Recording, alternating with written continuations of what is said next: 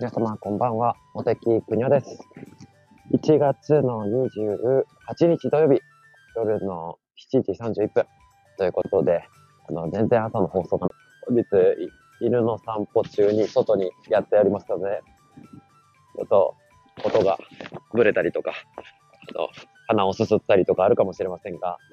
あの、お付き合いいただけたらと思います。まあまあ、マイペースにやりたいと思います。えー、っと、まあね、電波がちょっと、あ、大丈夫ですね。いけそうです。はい、今日はですね、どの話をしようかと思ったかというと、えっ、と、写真に載せてるのはですね、あの子供がぬいぐるみ選挙ということで、あのー、4歳と2歳の子供も、あの、ぬいぐるみがですね、あのー、ペンギンのぬいぐるみと、あの、ヘビとカメのぬいぐるみと、あと、ポップ島とピクニック島と、なんかね、4つ政党があって、たぬき町、さぬきデモクラシーさんという団体が主催をしてやってくれたイベントなんですけど、あの、高松市の選挙管理委員会さんから、あの、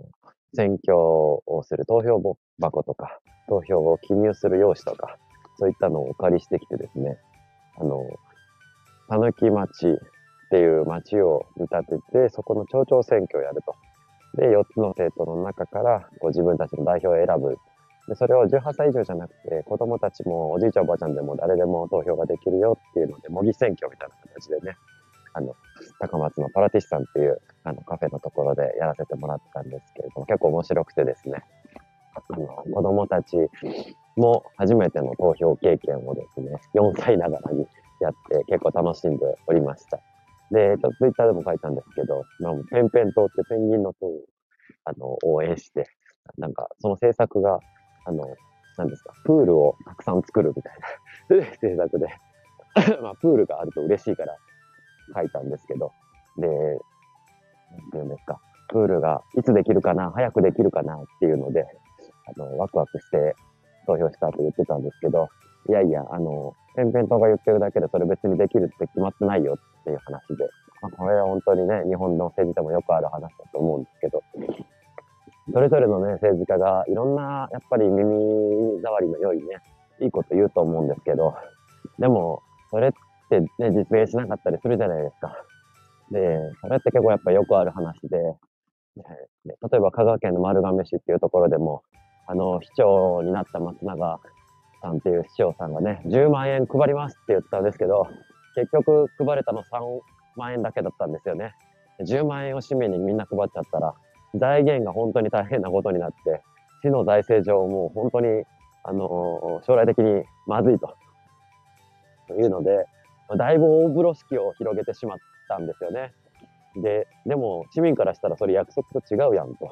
公約、いわゆるマニフェストって呼ばれるものをやっぱり皆さんに示して、で、そこに対する期待を持って、選挙で選ばれるはずなんですけれども、政治家がこれをね、守らないま。よくある話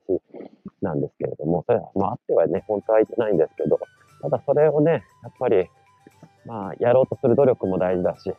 で、僕みたいに結構野党でいるとね、あの、やりたいって言ったり、言ってもね、今度自民党の人がそれを邪魔するんですよね。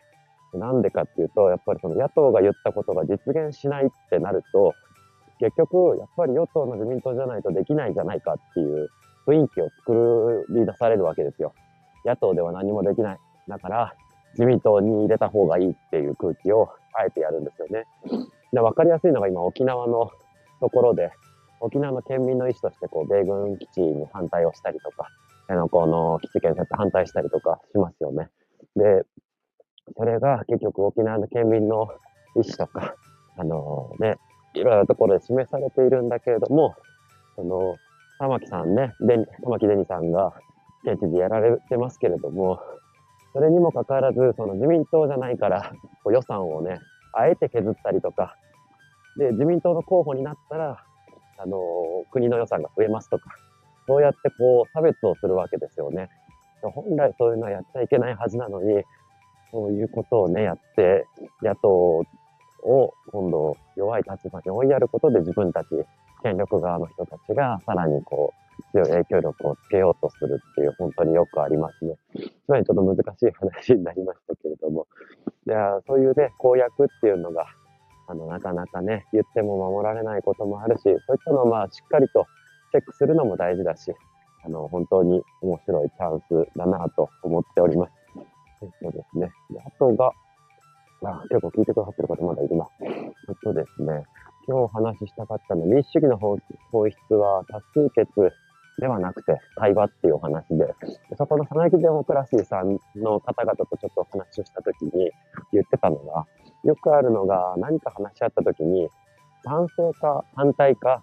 賛成側が意見を言って、反対側が意見を言って、で、終わりみたいなことがよくあるっていう話をしていて、いやでも本当に大事なのって、賛成の人もいるけど、反対の人もいるけど、それを聞いた上で、さらにこ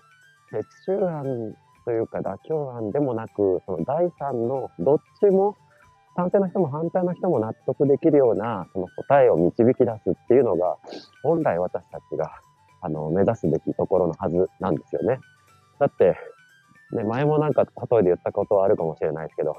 カレーが食べたい人とシチューが食べたい人がいて、カレーの人が圧倒的に多いからといって、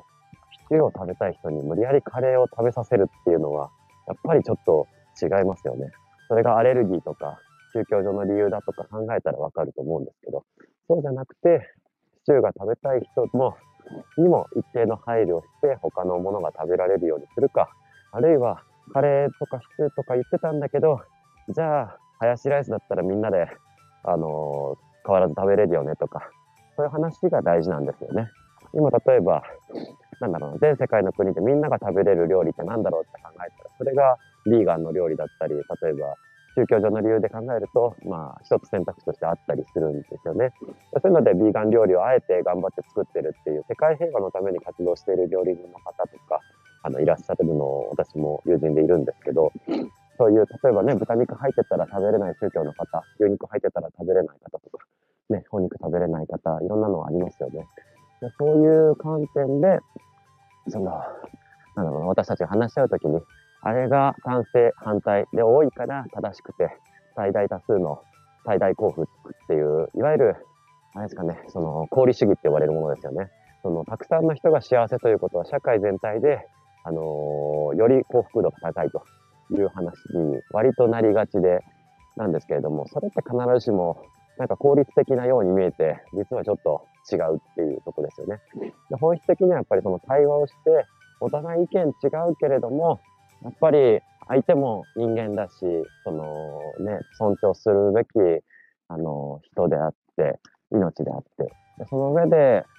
ね、どっちも友達とか友人関係だったら、すごいわかりやすいと思うんですけど、相手が敵で、その配慮するにも値しないみたいな感じで、人を物のように見ると、すごいそういう対立ってより深まってしまうと思うんですけど、ちゃんと人としての関係が築けていって、お互いにちゃんと人間としての関係が築けてると、変にこっちだけが得をして、相手にどんどん飲み込ませるみたいなことってないと思うんですよね。はい。そんなことで、本来の民主主義っていうものは、変に対立をして、分断をして、あのー、なんかこう、どっちかの結論でみんなを納得させるっていうんじゃなくて、ちゃんと話し合って対話して、あのー、第三を見つけるのが本来なのになと、対話が一番本質だよなという話でした。そういう意味でもやっぱり青空対話集会っていうのもね、別になんか小川淳也さんが、あのね、素晴らしくて、それをご講話を聞くみたいな話でも全然ないですよね。うん、やっぱりその広く開かれた場、密室の中での話じゃなくて、誰が手を挙げてもいいし、どんな話をしてもいいし、で、それに真正面から、あのー、小川さんも答えるし、皆さんも、あのー、直球で質問を投げてっていう、それがやっぱりすごくいい場だなと思います。はい、そういう開かれた場での議論、あの市民が誰でも偉い人とか、あのね、有名な人が言えるっていうんじゃなくて、誰でも手を挙げて自分の言葉で考えをしゃべれるっていうのが本当にいい社会だなと思っています。はい、ちょっと長くなりましたけど、そんなお話でした。はい、聞いていただき誠にありがとうございます。今日も高松、あの、雪がぱらついたりとか、本当に寒かったので、あ、バンダイさんありがとうございます。いつも聞いていただいて。ありがとうございます。あ、こんばんは。お疲れ様です。